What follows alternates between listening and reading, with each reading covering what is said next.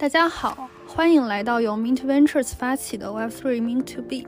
在这里，我们以持续追问和深度思考，在 Web3 的世界里澄清事实、探清现实、寻找共识。我是 Mint Ventures 的投资经理 Scarlett。本期播客，我们邀请到 Hash Global 的大硕老师和资深游戏从业者 Z 哥，以及 Mint Ventures 研究伙伴博博，共同讨论 Web3 游戏的现状和潜力。各位老师们好呀，嗯，首先我们可以先介绍一下各位啊嘉宾的背景和擅长的领域啊，我是 Scarlett，然后我是 Mint Ventures 这一边的投资经理，关注元宇宙游戏 NFT，啊，比较偏 Web 三应用层的方向。之前我们有录制过就是 Yuga 相关的一期播客，大家可能会听到我的声音觉得比较熟悉。然后大硕老师也来介绍一下自己。好的，好的，呃，我是大硕，我来自 Hush Global 这边，然后同时也是 Creator DAO 的发起人，呃，我们最近也在做这个 Lens，呃，Lens Protocol 的这个中文社区。那为什么要做这个事情？也是考虑到未来 Web3 落地的时候，肯定离不开社交网络。那社交网络也会带动我们可能的游戏接下来的游戏繁荣和内容的繁荣。有更多的内容创作者才有可能，呃，产生更多 Web 三原生的内容，以以以此来交织成我们自己的这种，呃，Web Web 三的这种内容网络。鸡哥来说一下吧。哎，好，好，好，大家好啊，我是 Zachary 啊，嗯，我呢是一个十多年的游戏人啊，之前是比较传统的游戏人，在。二零一三年接触了比特币以后，逐渐觉得，哎，这个东西有点意思，所以我们在一七年一七年末的时候就开始尝试做一些啊链上的业务。啊，然后嗯，一八年开始做了一些，就按照现在的说法，GameFi 嘛，就是做了一些这样的尝试，然后大概就是这个样子。嗯，Z 哥有非常丰富，本身是开发者背景，然后同时也有比较广的一个作为玩家的体验。因为我们今天的主题是在聊游戏方向，所以呢，这两位嘉宾其实呃，一方面有玩家视角，另一方面有开发者的视角，同时呢，啊，我们也有投资人的视角。我们会觉得这样呃，三个视角的结合会有一些不一样的碰撞。波波要来介绍一下自己吗？好的呀，嗯，各位大各位听众好，我叫博博，呃，现在在 Mint Ventures 做游戏方面的外部研究伙伴。呃，二零二一年 GameFi 的时候，曾经和朋友一起做过 GameFi 的游戏社区，所以对游戏这块也非常的感兴趣。今天也非常开心和 Scarlett 还有两位老师啊一起聊一下游戏在 Web 三的一些进展和看法。非常高兴今天跟大家一起讨论。好的呀，谢谢博博。嗯，首先我们进入游戏赛道，呃，有一些话题啊。第一个话题呢，就是。我们想要讨论 Web 三游戏，它天生最适合的游戏类型是什么？因为在我们过往的一个相对来说已经有比较长一到两年的一个探索里，我们可以看到很多游戏其实它都是一波流。那呃，有一些游戏可能特别擅长、特别适合在 Web 三领域来做。那呃，希望各位嘉宾都可以表达一下自己的看法。就是比如说，我们会觉得三 A 游戏还是休闲游戏，它更适合画三，以及是否有一些特殊的、特殊的系统，比如说社交，它可能会成为 Web 三游戏的核心。那大硕老师，不如先来说一说自己的想法。我觉得两个方向，就是三 A 游戏和休闲游戏这两个类型，其实可能还是太太太宽了。因为我们讲三 A 游戏的时候，是追求它的画质。追求它的内容质量，然后就整体性。那这个休闲游戏的是这些场景，其实可能更多的是说我们平常日常生活中可能去玩的一些。但整个 Web 三的游戏，其实我们现在看到的一些，嗯，大部分都是说大家还是说追求一些激励。那在游戏设计的时候，游戏设计者也非常在意的是整个游戏经济系统的一个规划和设计。那对于休闲游戏，其实比较少的侧重这一块。对于三 A 游戏，或者对于我们我们呃比较常见的一些网网络游戏，这里对于数值、对于呃游戏经济系统的规划都非常的专业。那为什么 Web 三的游戏就很容易就崩盘？也是因为它整个系统实际上是一个开放的。我们在聊 Web 三游戏，或者我们在聊 Web 三的时候，都离不开一点，就是开放性或者开放平台。呃，它因为它的开放平台属性，才才构成了很多的开发者和团队愿意在这个系统上构建东西、构建产品。那在这样的系统下，其实我们能看到，呃，需要长期的、需要有克制性、有节奏性的去去开发产品，或者在产品规划的时候需要有这样的一个设计理念在上面。那社交游戏，呃，首先一点，我们以前去玩过的最早期的。嗯，早期社交社交网络开始普及的时候，我们有一些见到一些偷菜的游戏，一些一些抢车位，它其实是在用一个时间来锁定你，因为这个时间是完全和我们现实世界同步的，或者说模拟的。啊，你可能去种一个菜，它可能有几分钟时间去模拟，到未来高等级的这些蔬菜或者或者作物或者是各种建筑，也在去模拟我们现实中的一个呃等待时长。那用时间来去延长它的这个，呃，等待和这个收获的这个，呃，周期，也在去延长它的生命周期。就这个其实是在做呃系统设计的时候，也在有意的去设计这样的一个环境。你有更多的时间可以去再去搜索，再去跟其他人分享你的收获，啊，而不像是一个传统的游戏里，我们更多的是重注重自我的体验。我的感受是什么？那么我们常说三 A 游戏，实际上是指的这样的内容，它是在电影之后的另外一种新的，啊这种呃创作类型或者说艺术类型。那这个类型里其实更多的还是在于我们个人的体验啊。网络游戏的话，就是在这个之上又增加了一些的呃团体和团队的这种协同的这种体验。那有多个人的时候，可能我们有更多的是竞技和比拼。那这些东西都是传统游戏的领域，那经济系统呃，大硕老师，我打断一下，呃，我觉得我们可以先定义一下，就是三 A 和呃轻休闲。我刚刚讲的其实是，嗯，想要表达的是我们从轻度最轻度的开发成本到最重重度的开发成本，啊，什么就是可能什么样的类型更适合？对，但是没有关系，我觉得你刚刚讲的类别也非常的好。那呃，我们其实有可能可以往。您刚刚提到那个方向来分类，就比如说你刚刚说到像，就是 Web 三游戏它是一个开放系统嘛，那传统游戏其实有非常多相对来说比较呃有意思的一个锁定的方式，就是虽然它可能潜在可以开放，但是。在传统游戏里面，有一些在游戏里头的手段，可以将这个开放性相对来说锁定一部分，来延长这个生命周期。我觉得这个角度啊，也许大树老师可以展开一下。那什么样的游戏在通过这样的方式来延长生命周期，对于 Web 三游戏可能会有所启发？好的，好的，对，就是刚才有提到的，就是说这个重度的成本以成本来划分的，对吧？三 A 游戏和休闲游戏。那在这在这个之上呢，其实我们可以再去，就是我特别在意的就是社交，因为在游戏里如果有社交的场景的话，它天然的会增加一些可玩性和这种它的生命周期。那在这个设计的时候，其实不可避免的，我们需要一个社交环境。我们现在在 Twitter 上，在这种常见的嗯社交媒体上，我们是没有这样的游戏环境的，或者没有这样开放平台的环境。嗯，即使它也开放，但是它可能处在一个，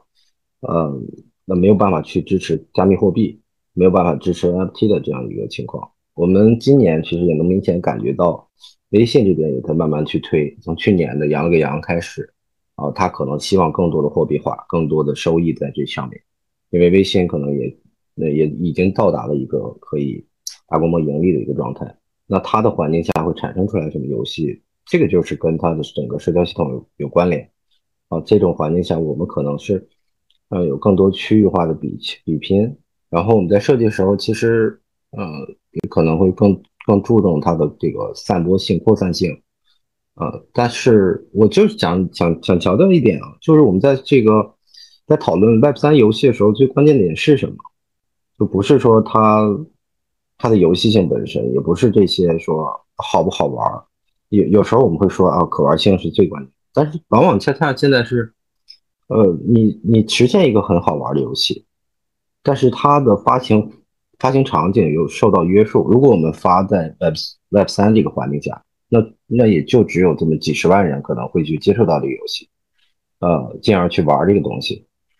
但是如果一个真正好玩的游戏，真正高质量游戏，它为什么不发在传统的平台，也是一个疑问。那在 所以大硕老师觉得什么样的游戏是呃 Web 三它的核心在哪里呢？我觉得现在这个阶段可能还更多的是侧重于它的这种价值分配。我一直强调一点，就 Web 三的要想流行起来，它是要有一个很好的公平的分发机制，去把它的呃它的呃代币或者它的 NFT 分发给它的社区，关心它的这些人，然后才是它的可玩性，然后才是它的这个游戏性。我觉得这种前前段时间这个 Labs 那个游戏，那个下水道的游戏就是一种分发机制。它做的还是不错的，而且玩家的交互数量也非常多。好呀，在这里我觉得博博如果可以的话，你可以来补充一下，就是下水道游戏的一个玩法和数据情况。嗯，好的。呃，下水道游戏是 Yuga Labs 做的很长一个系列的呃一个第一部的一个小游戏。它的玩法其实非常简单，就是玩家可以操控一个小人在。呃，下水道这个通道里面去做一些呃对障碍物的躲闪，那么你如果能跑得更远，吃到更多的这个加分加分的这些呃零件，那么你就能获得更高的分数啊，进而能够在呃它的下水道游戏当中获得更好的 NFT。那么前两天呢，我们也看到一个新闻啊，就是一个电竞选手他来玩这个游戏啊，最后他获得了第一名之后呢，啊这个他的 NFT 变成了一一把钥匙，那么这把钥匙呢，最后是一千以太坊的价格就卖给了另外一位这个呃 Yuga Labs 这个嗯 BAYC 的 Holder。也是非常的，就是也是非常出圈的一个新闻，呃，所以这个游戏本身还是通过一个呃玩家的技巧来区分玩家能获得 NFT 的高低，其实有一点类似 POW 的感觉，就是玩家通过自己玩游戏的方式，对，去构建了这个 NFT 这样一个共识，所以我觉得这是一个很好的一个呃一个新的 NFT 分发方式，嗯，然后呃补充一下，就是 Yuga。就是这个下水道游戏这个小游戏，它其实是 Yuga 机甲猴对战机甲狗的一个非常长的 roadmap 中间的一个部分。那它的方法呢，其实最开始的一个一个开启的方式是，它向所有之前系列 BAYC、MAYC 的持有者来空投，呃，就是都可以去 claim。一个免费的 NFT，那这个 NFT 在一开盘的时候，最便宜的就是根据它是否有呃，根据它是 BAYC 还是 MAYC，以及是否有呃 BAKC，就是那只狗狗来区分它的稀有度。那最便宜只有 MAYC 的那张卡，最开始的价格其实是一个以太坊左右，然后现在的一个最低的价格，它也是两点五个以太坊。所以其实还是一个在 U A 生态里面相对来说是一个相当不错的一个存在，嗯，然后这一盘大概是这个样子。d e c r 老师来聊一聊，就是这个方向对于 Web 三游戏，呃，跟传统游戏最重要的区别在哪里？呃，刚才大硕老师有讲到啊，就是现在的 Web 三游戏有很多都是。就是命不长嘛，就一波流，一不小心就崩掉了，对吧？那这种状态，我理解的是，呃，这些产品他们设计的思路或多或少有有一大半 Web 二游戏设计的思路的基础上做了一些改造啊，其实也是本质上属于链改的产品，我觉得。那么为什么会这样呢？是因为，嗯，大树老师刚才提到了嘛，因为开放造成的影响，其实。我我觉得，呃，更合适的讲法是，开放造成的这个参数的变量会更多，呃，所以我的理解是，这种有明确的时间轴的这种产品啊，无论是三 A 也好，或者是呃某一某一些休闲游戏啊，它都不太适合，因为呃，常规的 Web 二游戏的设计思路是啊，你的玩家在呃我的产品里面投入的时间，我要给你换做这个货币，换做钱。然后在游戏里面的各种行为啊，或者说是你的投资行为，都是有一种呃公式去锚定到这个钱或者锚定到这个时间上来的。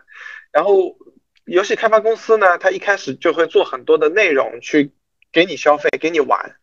但是这件事情是有成本的。而且它也是有这个研发周期的。那么有两种状况会出现，会让这个这这个东西崩掉，就是这个我们这个游戏系统崩掉是什么呢？第一个是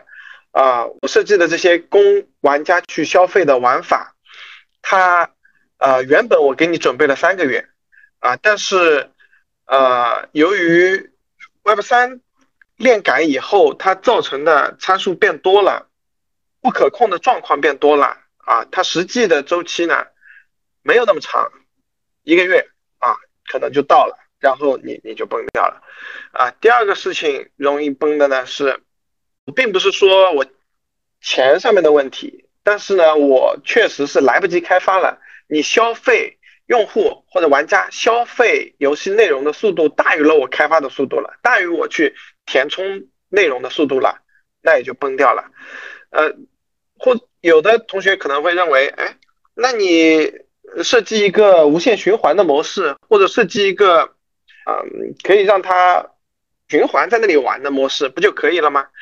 呃，其实不是的，因为理论生命周期和有效生命周期那是两回事。当用户感觉你不再给他提供他感兴趣的内容的时候，他就会选择离开，或者说，呃，当然 Web 三还有一个比较特殊的特性，就是你不在啊有资产增值可能性的时候，它就流失了啊。所以，而且它不仅流失，它还会把资产给卖掉，所以就会造成资产的大幅通胀。嗯，对。所以说，我说常规的啊游戏，你三 A 也好，或者其他类型的产品，如果啊没有深刻的思考啊搬过来，那基本上不会有太大的呃变化，或者说甚至不如纯 Web 二的方式去操作。因为我觉得 Web 三它出来这件事情，它并不是要代替 Web 二的，而是它要去想清楚，要去做一些 Web 二做不到的事，体现它的价值，这才这才是对的啊。好，呃，关于啊，关于这个游戏中的社交这一块呢，哦，我和大硕老师的意见也非常一致，因为我觉得呃，对更多的人嗯的影响啊，是大众的。普遍追求，有有一句话我不知道哪听来啊，有一句话就是“对更多的人的统治会让人愿意付出所有代价”，对吧？这个当然更更 上次我说的 啊，是你说的吧？对，上次上次我在聊 DJ，对，待会儿我们也可以给给用户来介绍一下，就是为什么我们觉得 DG 或者说 SLG 的形式可能会更适合 Web 三游戏。对，对对对对对。呃，因为这点我也特别赞同，因为我们自己在运营游戏的过程中，呃，确实能感受到这种情绪非常强烈，啊，尤其是呃这种强对抗的二元素的游戏里面，就体现的特别特别激烈啊，呃，相对来说，相对来说，我觉得游戏类型里面可能时效性要求低的，呃，策略类的游戏。呃，最好是门槛低，但是深度又好，又有社交性，这样的东西可能是最适合 Web 三的。哎，那既然说要社交性又要好玩，那吉哥，你觉得像鹅鸭杀这种游戏，你觉得适不适合就做成那种电感的形式？呃，首先鹅鸭杀是好玩的，这个呃是蛮符合呃我的情绪诉求的。呃，但是呢，它的时效性要求还是比较高，它不能像以太坊这样卡一下啊，那这个感受就会。打一个折，嗯，但是这个调调我觉得是对的啊，嗯，它其实因为呃人和人之间的关系比较复杂嘛，在里面。啊，所以它可以提供一些深度，而且呢，它又有社交性。啊，门槛其实也不高，所以我觉得它还可以，但是要找到一种方式让它的时效性要求变低一些，可能就会更好。嗯，了解。那这边就是因为我们我们其实也也不会去考虑把就是一个游戏完全上链，对吧？您因为刚刚亮迪迪迪哥也说，就是他可能就玩家不希望他有卡的体验，那我们就是单纯把资产上链啊，可能也是一个好的方式。那现在聊到这个，那就是迪哥，因为迪哥对全链上游戏还是比较的有研究，而且也也是有有一定的呃这个是的喜好。那我们直接跟他们讲一下，就是全链上游戏它对 Web 三的一些影响和后续的可能发展。刚才不是说那个鹅鸭杀的事情嘛？那我觉得我刚才有提到一点啊，我资产上链，别的东西我可以不上链，这件事情到底讲不讲得过去呢？呃，从我的角度来说，如果你要要上链，我刚才也说了啊，那什么叫做 Web 二做不到的事情，Web 三来做呢？什么样的事情 Web 二做不到呢？那鹅鸭三 Web 二不是做的挺好嘛，对不对？为什么一定要 Web 三呢？这这里面有一个很大的疑问。那我的理解是这样的啊，就是呃，孙宇晨啊，有一个事情出来，可能网传的比较大，就就是呃，他砸盘那个 HT 之前，把那个人家的空单给停了嘛。那这件事情，呃，我我我不知道是真是假啊，但是如果是真的话，那就很恶劣嘛。而且既然能呃传播的这么广泛啊，那也表达了用户啊对他呃对这种中心化的平台是存在疑问的。那么全链的产品它的区别，它的核心优势是什么呢？是它的去中心化的信任是没有边界的，就是 code is law 嘛，对吧？你你只要你把所所有的敏感业务都是上链的，那么就不存在着我要说服你这件很难的事情了嘛。所以这种方式肯定能呃让一些玩法或者让一些设定啊跑得更长久，更容易有一个蓬勃发展的未来啊。当然，游戏是一种呃很好的表达方式嘛，很好的赛道啊。是的，那就是其实从防作弊的角度来看，船上游戏是有很大的发展空间的。啊，对防作弊这个角度的话，我们其实刚刚呃跟我们我们刚刚讲的其实是有相关的，就是 Web 三游戏有一个非常重要的问题，就是防作弊。嗯，因为这个游戏本身的资产是真正具有价值的，那就会产生很多的问题，比如说有人多开，或者有人通过外挂的方式来掏空这个游戏的经济系统。那呃，全链游戏肯定是一个很好的防作弊的方式，但社交其实也是一个非常好的防作弊的方式。就回到我们刚刚说的，为什么我们觉得 SLG 游戏可能会比较适合 Web 三？嗯，这个点其实也就在于，当它有非常强的用户跟用户之间的对抗性，它有非常多的团战的问题，那你会发现防外挂就会变得简单了起来。然后回到我们刚刚聊的，呃，为什么我们觉得 SLG 游戏非常可能会非常适合 F 三啊？就是我们之前前段时间刚刚发布了一个 DJ 的 DJ 概库的一个报告，其中他们的母公司 Limit Break 团队是从一个做 SLG 非常强的团队叫 Machine Zone 出来，而他们在他们的创始人在一个分享里面讲到了一个非常有意思的话。就是当一个人要怎么样感觉自己在统治世界呢？嗯，怎么样才能够在一个游戏里面花足够多的钱？那他愿意花非常多钱的方式，可能就是我觉得我能够统治世界。那我为了能够统治世界，我为了能让所有人都敬仰我，对应的结果就是我愿意花非常多的钱。那统治世界的感觉要怎么做到呢？并不是说我有非常好的武器。啊，或者我有非常漂亮的王冠，而是有非常多的人来衬托我，让我觉得可以成为 国王，所以这一点就特别有意思。那刚刚我们说到全链游戏啊，啊，大叔老师其实在这个方向也有非常多的研究，大叔老师可以来说说看。好呀，好呀，对，就还是一点就是规则嘛，因为刚才也说了，我觉得分发和公平性是大家特别追求的，那对于开发者来讲。我在这样一个平台下，其实我可以去开发出来一些新的新的产品。刚才 C 哥也聊到，啊，开发一些完全不一样的产品出来，就是策略类的这种游戏，其实是目前来讲就两种嘛，一种是回合制的，一种是策策略类的。那么策略类的现在还处在一个状态，是我们链上没有隐私可言，没有隐私可言的话，那就会存在一些问题。你你到底有没有隐隐藏的数值？啊，是不是玩家可以看到全局化的这个数据？啊，如果大部分你设计的游戏是完全可以公开的，啊，规则放在那里就在智能合约里，呃，大家可交互的资源可以勾兑的资源也也都可以完全的有智能合约来约束。那这个环境下，哦，我也觉得说可能最早能够开发出来一些比较火爆的游戏类型，可能是在这一类，因为我们现在区块链的 TPS 啊，或者说它的这个成本问题，都去约束它的这种交互交互的频率频次，然后就如果一个 SLG 的游戏能够把它的基本玩法。还有就是它的这个画面，我觉得可以稍微好一点点，就也不需要特别追求，因为这方面火的游戏实际上对对于画质啊，对这方面的要求还不是特别高的，尤其是在于这个行业早期。如果我们要求这种大作呀，或者要求一些呃高成本，实际上都不利于这个创业者、这个独立游戏团队去去尝试。对，就突然让我们觉得 DJ 他那个预告片没有那么好看的画面，其实也也没有关系。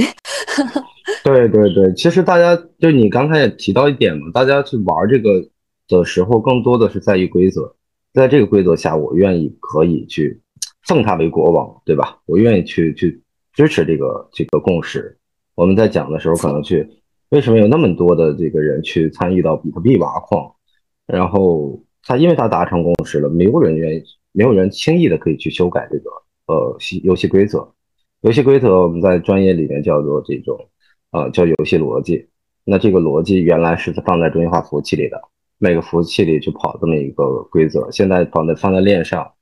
呃，当然肯定也会有很多约束啊。我们今天的游戏包括 X Infinity，他们是把游戏逻辑放在中心化服务器里，但是把资产会分离出来。呃，也形成了这样一个游戏玩法。那么我们可以把它看成 Web 二点五的东西。反作弊这个事情是，是从游戏出现就到现在到后来网络游戏出来之后，都是大家嗯就在处在一个对抗状态下的。但是在今天，我们有有利的局面，也有特别不利的局面。有利的局面就是我们有智能合约啊，规则已经放在那里了，你很难去完就完全去攻陷这样一个系统。但不利的局面也就在你在游戏设计的时候，很多游戏你不能做，就比如刚才说的这个鹅鸭杀这种类型，就刚才这个也聊了，就是它本来已经做得很好了，一个高频次的，呃，这种就注重玩家之间的这个交互的这些，就是链下交互，或者说我们就搜社交环境下交互的这些逻辑，呃，那这个就是推理判断，那这一类的话，跟这个区块链游戏或者跟 Web 三游戏是没有相关性的，那可能在下一个阶段。就我们追求它的这个回报奖励，就是这个游戏出来，然后你可能获胜之后，你得到一个 NFT 啊，一个纪念品，这个没有问题。但这个不是会让产品提升十倍价值的一个东西，没有那么明显。那这 SLG 就不一样，我们有有有有朋友可能也玩过这个《黑暗森林》这款游戏，那它其实把一些规则、把一些逻辑都给链上化了，那它得到的战利品就可能会被继承下来。可以会被其他的开发者利用起来，比如说你也想针对于这个游戏去开展一个其他支线的剧情，或者去做一些其他尝试，你就可以把这些早期用户拿到这个星球的人，他的因为呃黑暗黑暗黑暗森林里的这个最终奖励是获胜者那一轮次的获胜者会得到一个星球，那你可以开放给这些星球的持有者，让他们过来去你这儿去玩，还有很多的 NFT 持有者，你也可以根据他们的特性，说我这个游戏开放给你。你可以在我这儿去领一把你你适配于你这个角色的武器，你可以吸引他过来，这就是我们最终追求的一个开放平台的优势。那在这个之上，其实反作弊这个事情，我觉得也是慢慢平衡。因为我上周跟 Z 哥也聊过，那我们在开发休闲游戏的时候，往往面临这个问题会更加严更严重。下水道游戏，呃，他们我我看了一个文章，就专门剖析他们里边反作反作弊机制的。啊，把你的鼠标记录下来，把你的这个位置记录下来，然后反馈到服务器，然后你看到的每一帧最终在服务器里可以还原出来。他们再去从这个前五十个 top 五十里面的人力去去回看这个录像，那这个录像不是一个录屏，那就是录制你的行为交互指令，然后最后还原出来，在他那去看有没有一些作弊的可能性。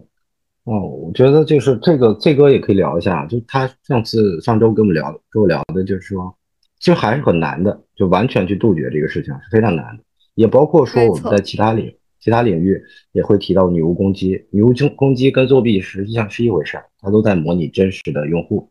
然后完成一个呃欺诈或者说获得更多优势。其实可以来说说，就是在反作弊这个领域有什么样的，呃，因为在 Web 三世界它就是一个纯 token 化一个世界嘛，那这样对应就我们刚刚说到一个结果，就是大家可以通过非常多的方式来攻击，从而掏空这个项目方的金库。那对应的，呃，什么样的方式、什么样的逻辑可能会，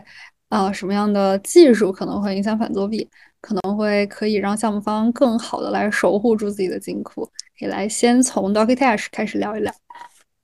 首先，我倒不是太担心这个项目方的金库的问题，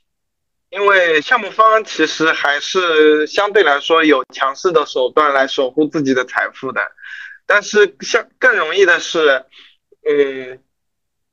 打破了呃这个这个作弊这件事情，可很有可能会打破。呃，你原本设计好的，你认为可能是比较好的公平分配的规则，打破了以后，那不该拿到呃呃这个利益的人拿到了，该拿到的拿不到啊。那如果到了这种状况，那你这个项目离死也不远了嘛。所以说，最大的问题是在这个地方。那么像呃，Yoga 的那个那个 Doki Dash 这种。这种设计啊，包括刚才大硕老师说的他的那个反外挂的分析系统，呃，在我看来是，呃，怎么讲呢？是属于根上不对啊。你你做的这些个分析其实也是肯定有用，但是呢，也解决不了根本问题。嗯，我举个例子，呃，假设我通过。呃，做了一个辅助工具，做了一个外挂啊，让这个鼠标可以自己动，躲避这些个障碍，对吧？那动的这个轨迹，比方说你你人你在鼠标移动的时候不可能特别直，假设啊，不可能特别直，哎，但是外挂就特别直，那么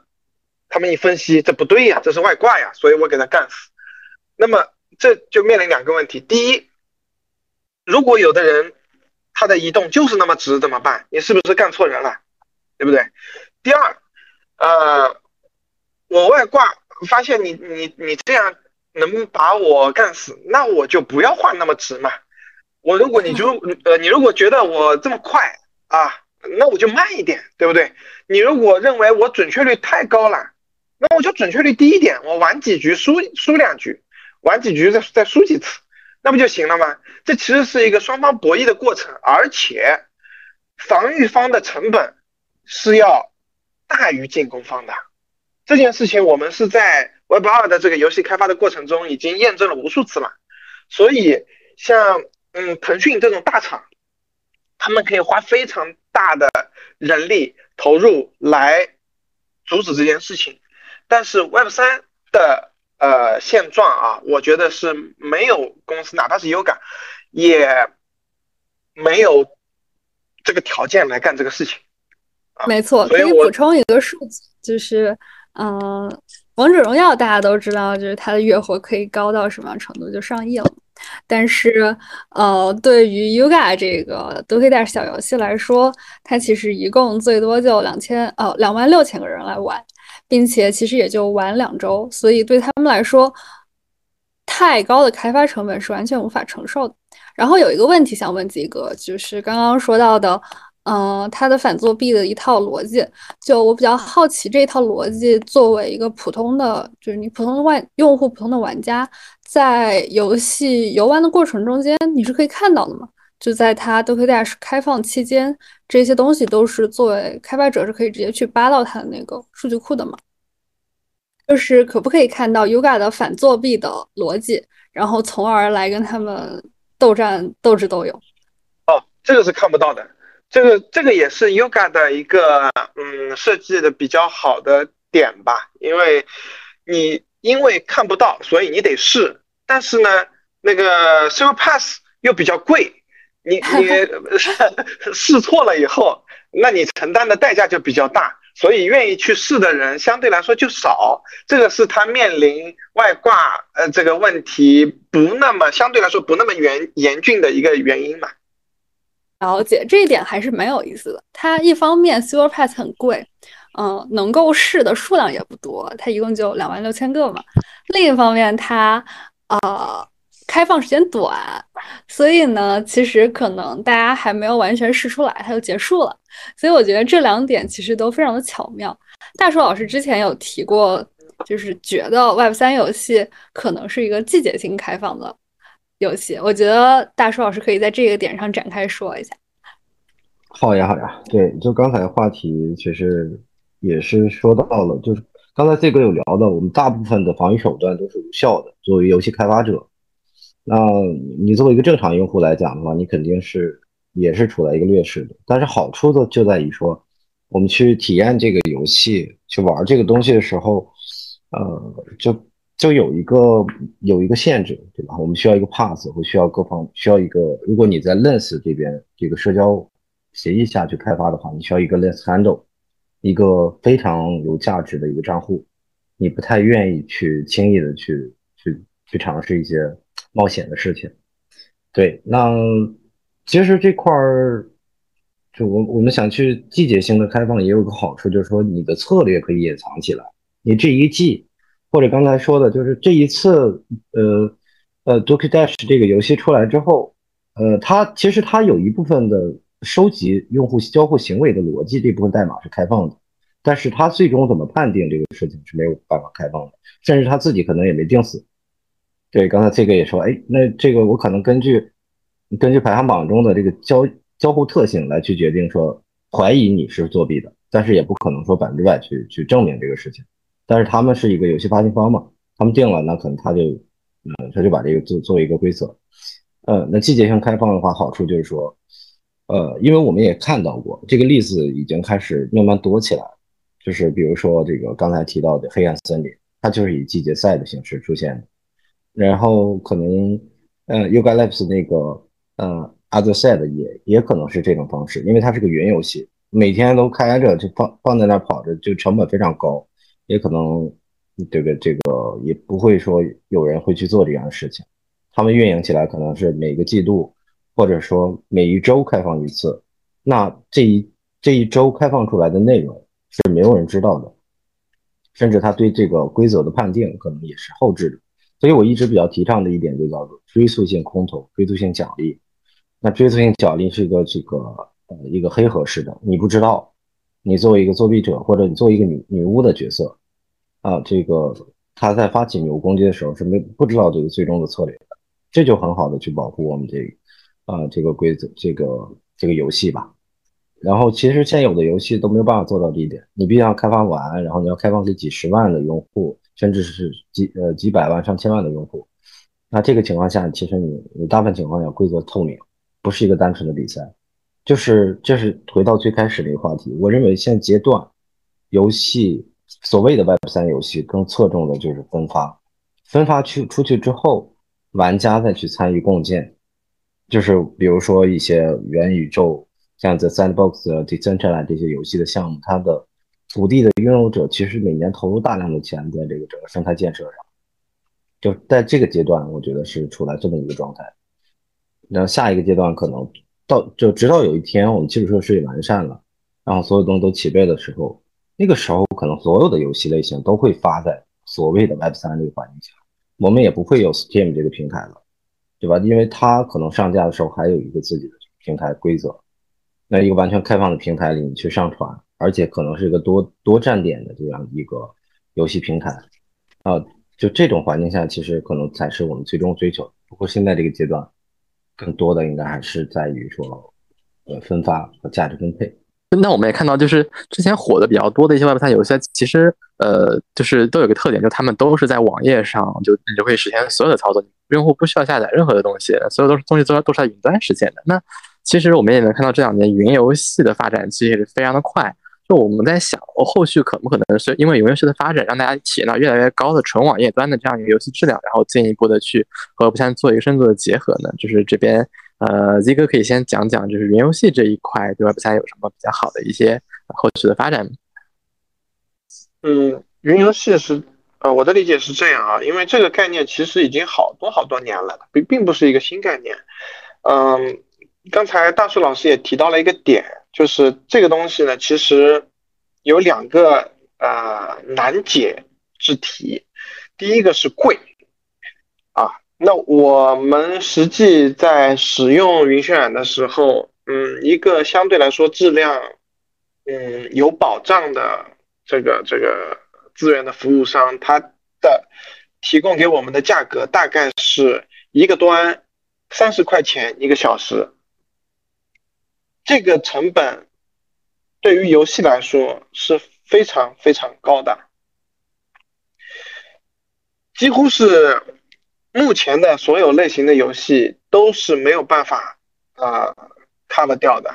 那么呃，所以说大硕老师刚才提出的一个点，哎，我们是不是可以阶段性的啊分分季的这种方式来运营？那这是一个思路啊。或者说呢，我还有一个想法，就是说，我们是不是会有一种集中化体验的方式？就比方说，嗯，有一种专门的啊线下的娱乐的体验的场场所，它是一个球幕屏，特别特别大，呃，然后人就在这个空间里面玩，但是是不是一个人在玩？是一大堆人一起在那个空间里玩。就像是呃一种呃类似于全景电影院的感觉，他进去了以后，他可以看到的那个状态，因为他那个那个屏幕大嘛，它可以渲染的内容非常多。但是传统手段，传统我们在 PC 上玩游戏，它的呃可以渲染出来的东西取决于它的显卡嘛，对不对？但是云渲染呢，它可以集中很多很多的运算的力量来做这件事情。那这个时候就有一种嗯体验上的升级，就会你会发现哇，原来还是这个这个游戏还是可以这种方式去去呈现的啊。那从这个角度来说，会有一个就是感官门的突破啊，我觉得是意义是比较大的。那么它怎么是个游戏呢？这么多人在里面，那我觉得可以通过啊这个。每个人可以给他一个操作设备，那这个操作设备上面不涉及到渲染，所以说它的成本是可控的。就比方说每个人有个手柄，甚至每个人直接用自己的手机或者怎么样都都行。但是渲染呢是啊，比方说呃进去在场的这个几十个人、一百个人，就只用只用渲染一个大屏就可以了。这样的话就可以把人均的这个呃渲染成本给拉下来。那我觉得可能是一种啊不错的。方式啊，那是这种方式，其实我们自己也在探索，看看是不是能跑得下来。哦，所以目前阿德赛其实他们使用的渲染仍然不是，呃，万人在同一个场景看同一个屏幕，他们仍然是每一个人有自己的屏幕，并且有自己的视角，所以它单次的成本应该是相当高的，对不对？对，是的。它的成本很高，那取决于那它可以这么干，是因为它的用户质量确实非常高，全都是高净值用户嘛，愿意买单啊。对对于他们来说，这三十块钱一小时可能不是个事情了，而且它也也许也不是长期开的。嗯哼，了解，我觉得这个点还是蛮有意思的。嗯，大硕老师其实对 L 赛这个这个方面也是有一些想法，大硕老师要不要来说一说？好呀，好呀，对，嗯，我一直是有关注这个游戏，确实像崔哥说的一样，发展了十来年，然后大家一直在想各种优化策略啊，优化方法。我觉得这几年就是已经积累到一定程度，算突破了吧，有些东西。但是这种突破一直是卡在成本上，就是我们再去聊 Web 三的时候。就这个成本其实也是这个跟 Web 二有很大差异的。Web 二的话，我们要满足几十亿的用户的一个标准体验，那它要达到的就是，嗯，就是极低的成本的一个可复制的一个逻辑。那整个 Web 三的话，其实是更像一种就是一个集中化的盛宴，对吧？我们也看到说，有点像世界杯这种，它自己形成一个呃一个小的经济窗口，在这里去做一些事情。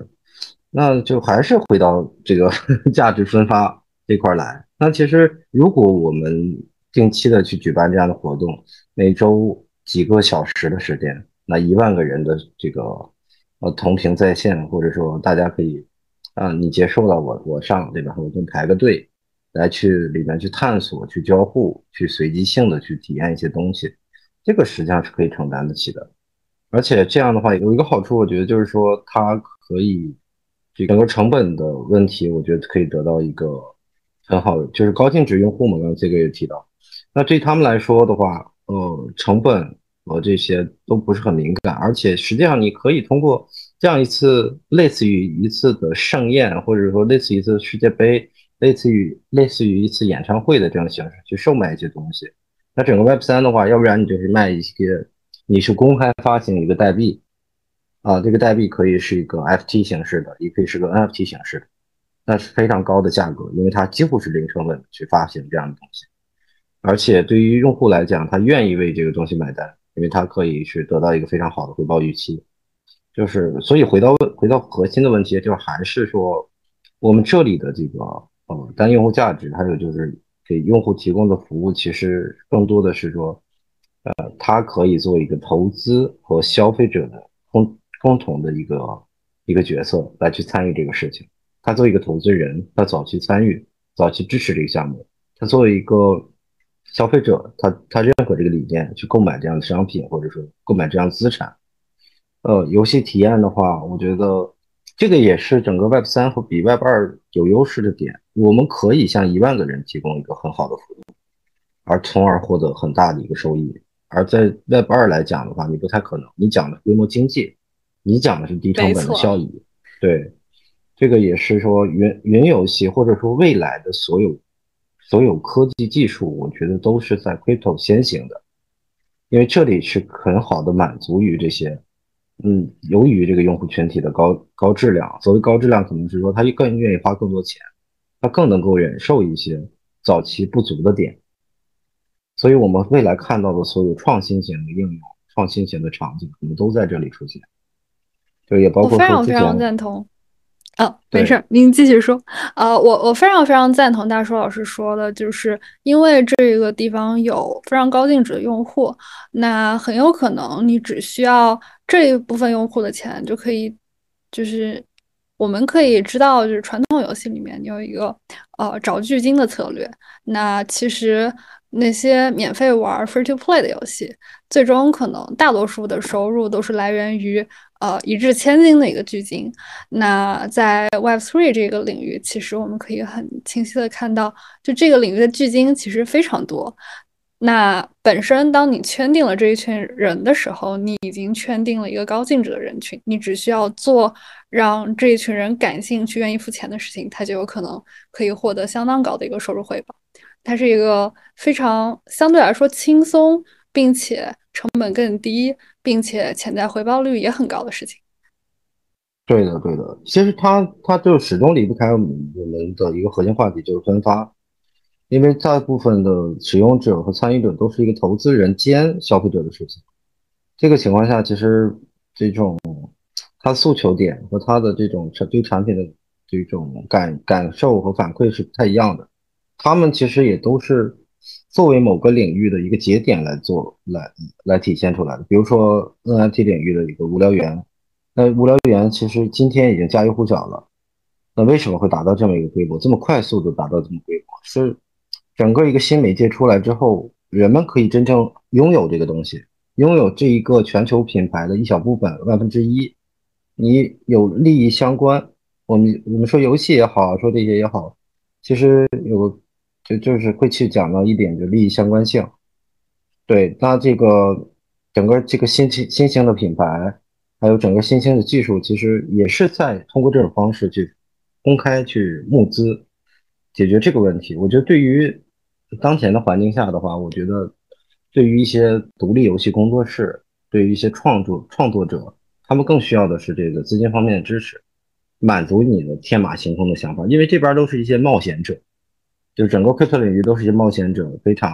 对新事物非常敏感的一些人，他们愿意参与这个，愿意用钱去支持，大家也也有很强的一个自律性，去保护或者包容一些创新。就还有一点啊，就是哦，我是也是上周的时候跟那个崔哥去聊的一点，整个云游戏或者整个叫做流流形态，就视频流形态的这种游戏，就带来一个最大的改变，就是服务端和客户端的一个一个合并，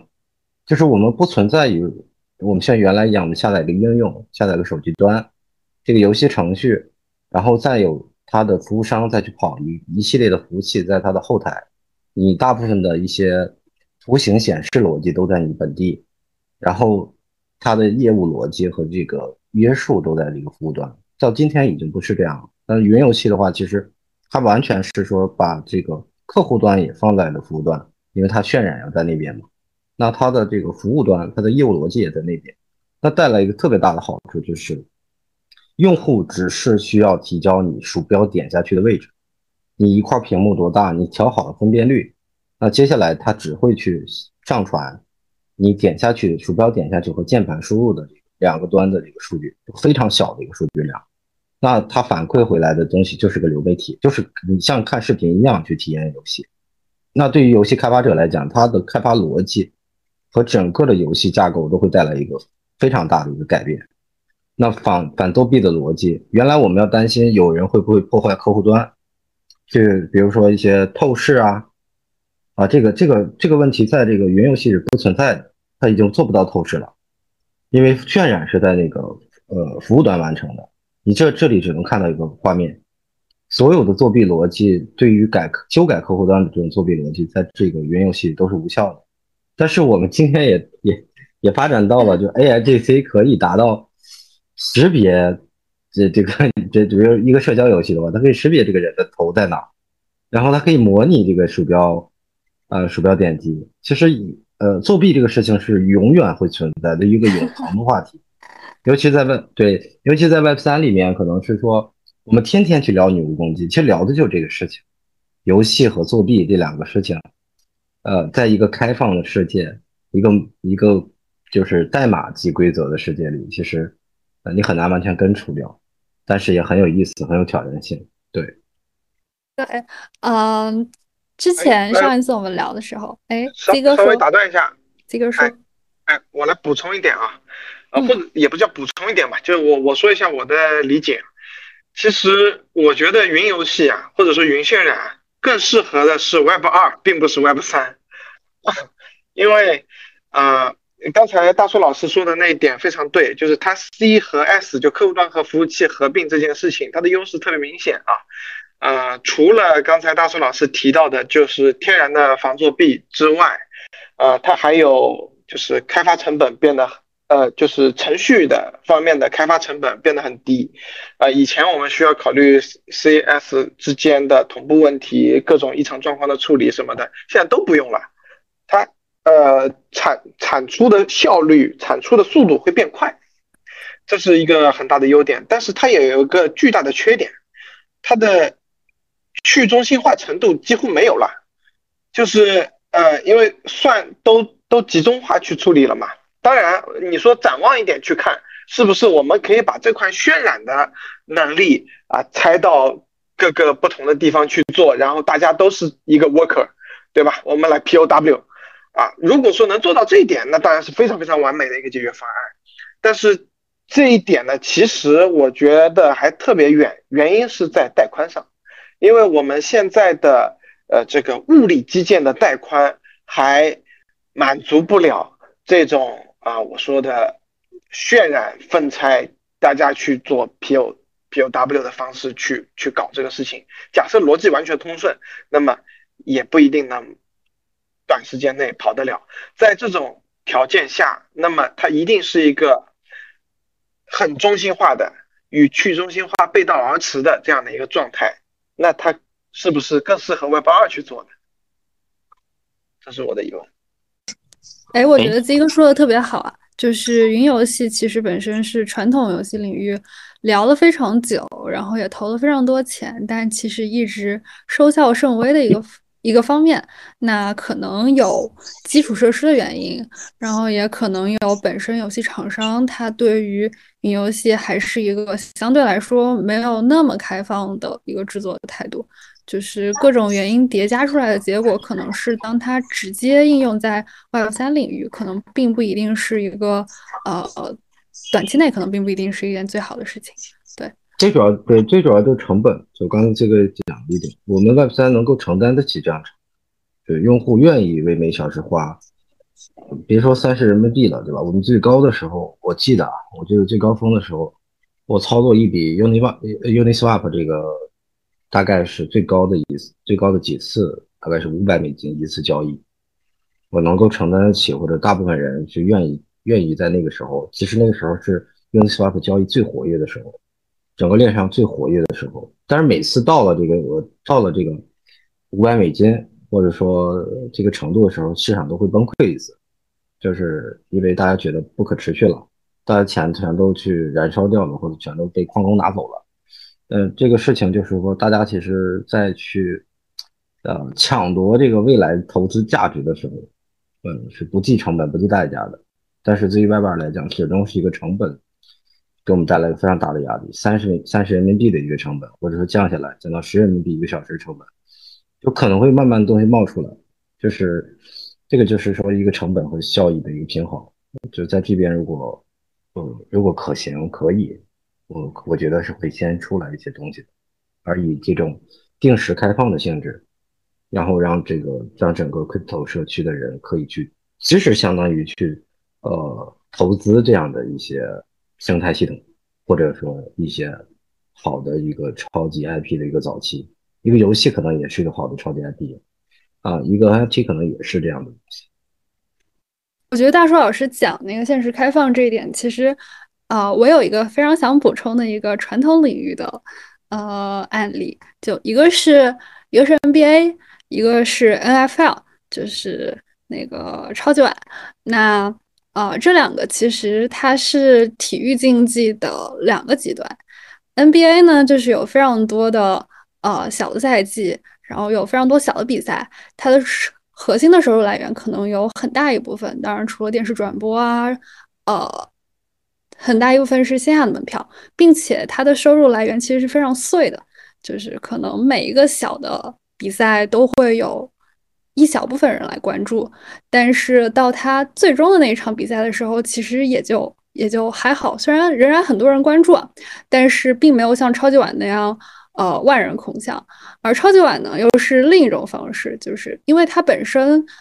运动对于运动员的消耗非常大，那对应的是他们的赛季安排的相对来说没有那么的紧凑，嗯，比赛的场次非常少，那他们是靠什么取胜呢？一方面是靠他最终那个比赛，就是超级碗最终的那一天的广告来可以获得一个大量的收入，另一个很重要的是。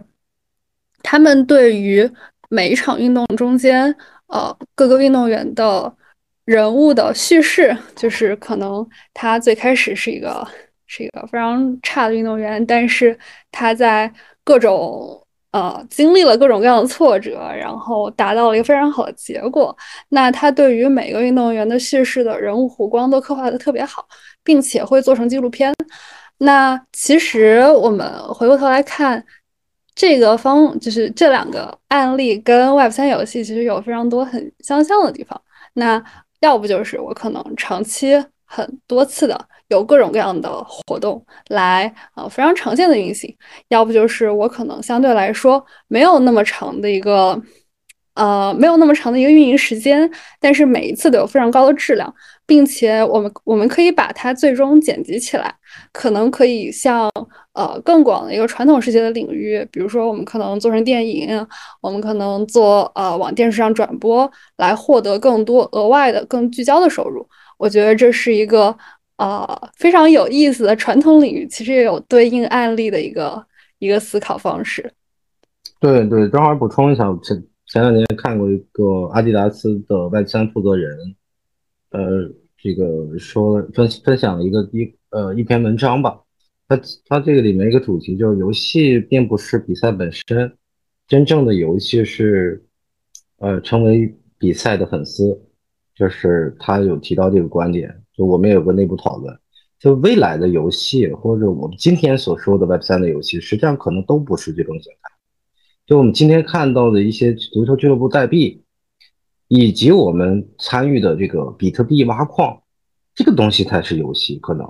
就我们今天没有没有感知到，甚至说这个我们已经在玩这样的游戏的时候，我们是不知道的。也包括说，我们可以像超级碗一样构建出来，就是有 Your Galaxy 或者有其他的这种啊开发团队去构建出来，人们可能在未来在在这个网络上固定的某一个时间段是也形成这样万人空巷的一种啊一种这种规则或者这一一次大型的比赛，就好像我们电竞其实已经达到这样的规模了。我记得好像前段时间说这个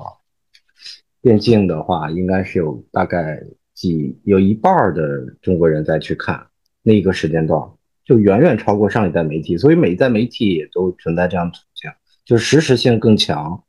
然后边界性更广、更开、更广，就是实时性更强也带来，就是大家会在那个时间段同时聚在那个一块屏幕下，这个从信息的价值角度，就是可能我不知道未来会会不会存在广告啊，或者这个事情本身就是一次广告，就所有这些，就我们未来 Web 三的广告形态、游戏形态、内容形态，所有东西可能都会发生一个。非常大的改变，就是我我一个口头禅，就是说 Web 三就是反着来，大概率正确。就是 原来原来你需要去聘请一些代言人，但是你看到了无聊猿这样的 NFT 项目，它是有很多明星去买了之后，还把自己头像换成了这样的无聊猿形象，他是自己掏钱，同时又做了广告，两个事儿都在做了。而游戏的话，也看到了元宇宙游戏，很多人，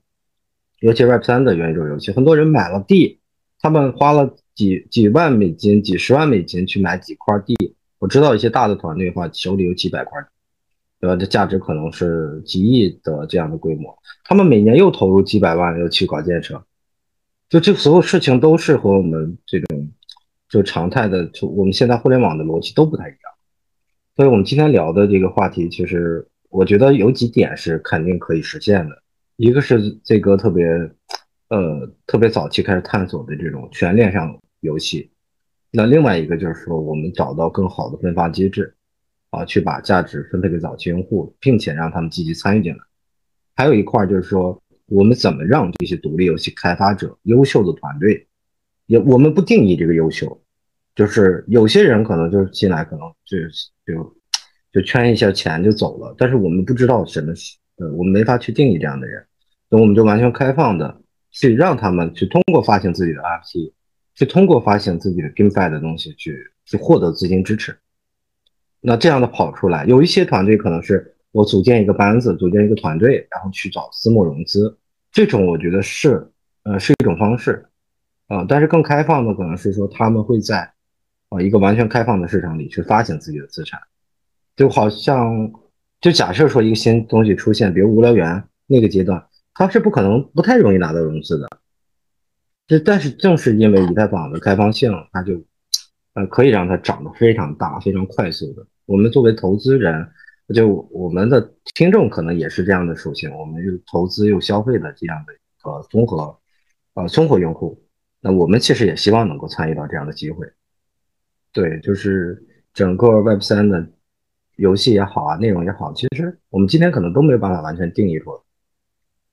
来。但一些方向可能我们可以就有一个大概的一个轮廓了。对，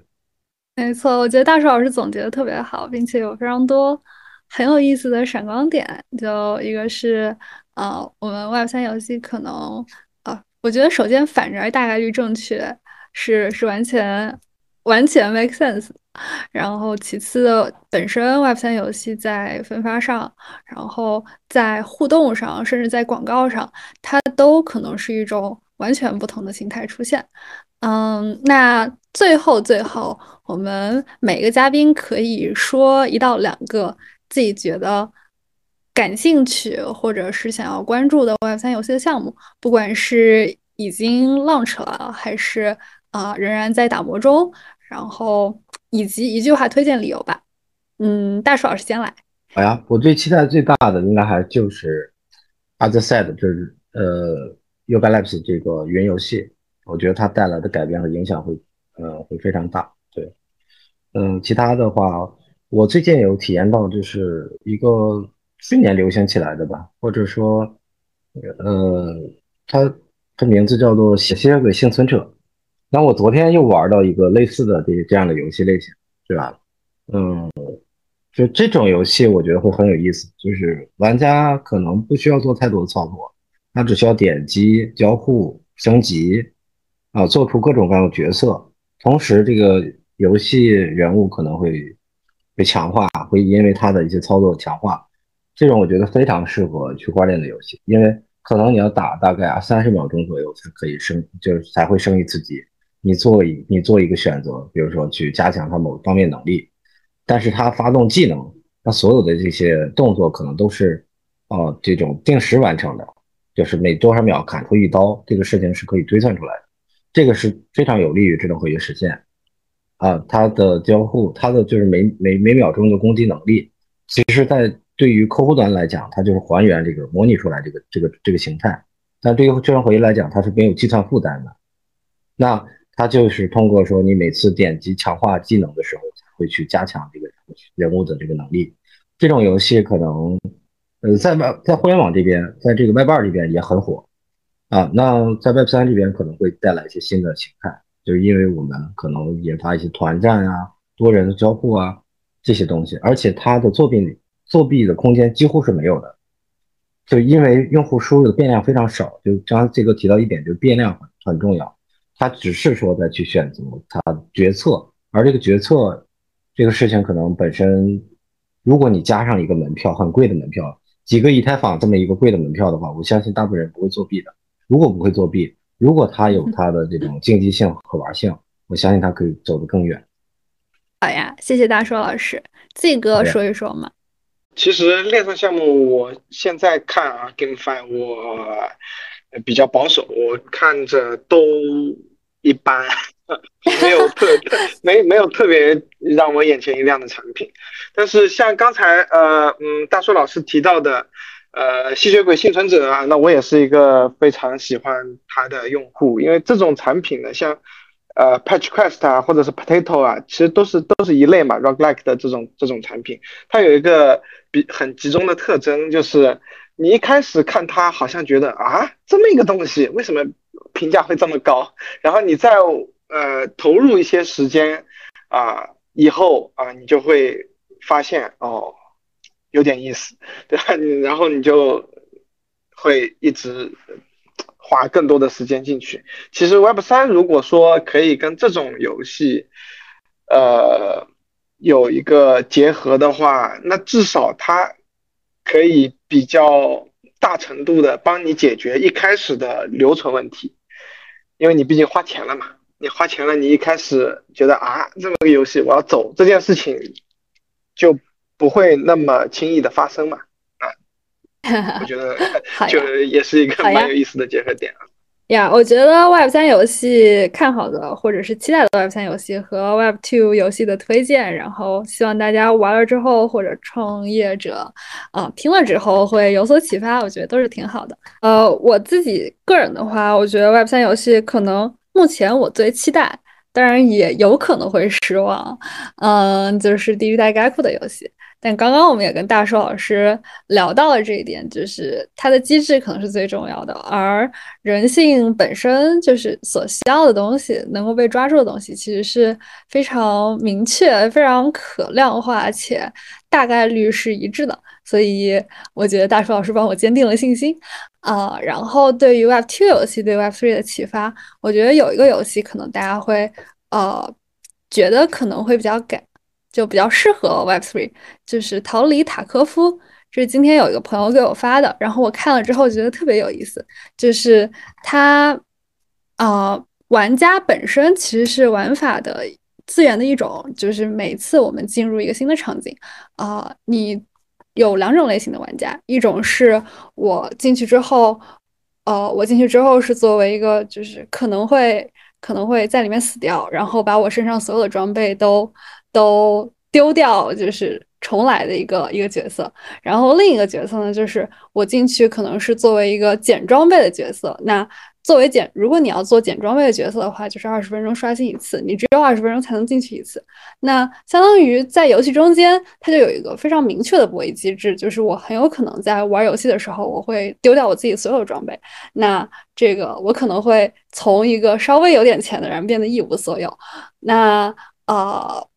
同时它又有一个另一个机制，就是它有自己的一个躲避的一个掩体，然后会需要非常多。攒非常多的资源来最终做成自己一个躲避的掩体，来帮助你在游戏中间有更好的一个成就。那我会觉得，比如说把这个掩体变成 SPT，呃，来减缓资产的一个通货膨胀，在同时加上用户跟用户之间的博弈的话，这个游戏会非常的有趣且非常的适合 Web3。对，这是一个我觉得很有意思的，大家可能可以啊借鉴的一个方向。那我们今天就差不多到这里，谢谢大硕老师，谢谢鸡哥，谢谢伯伯。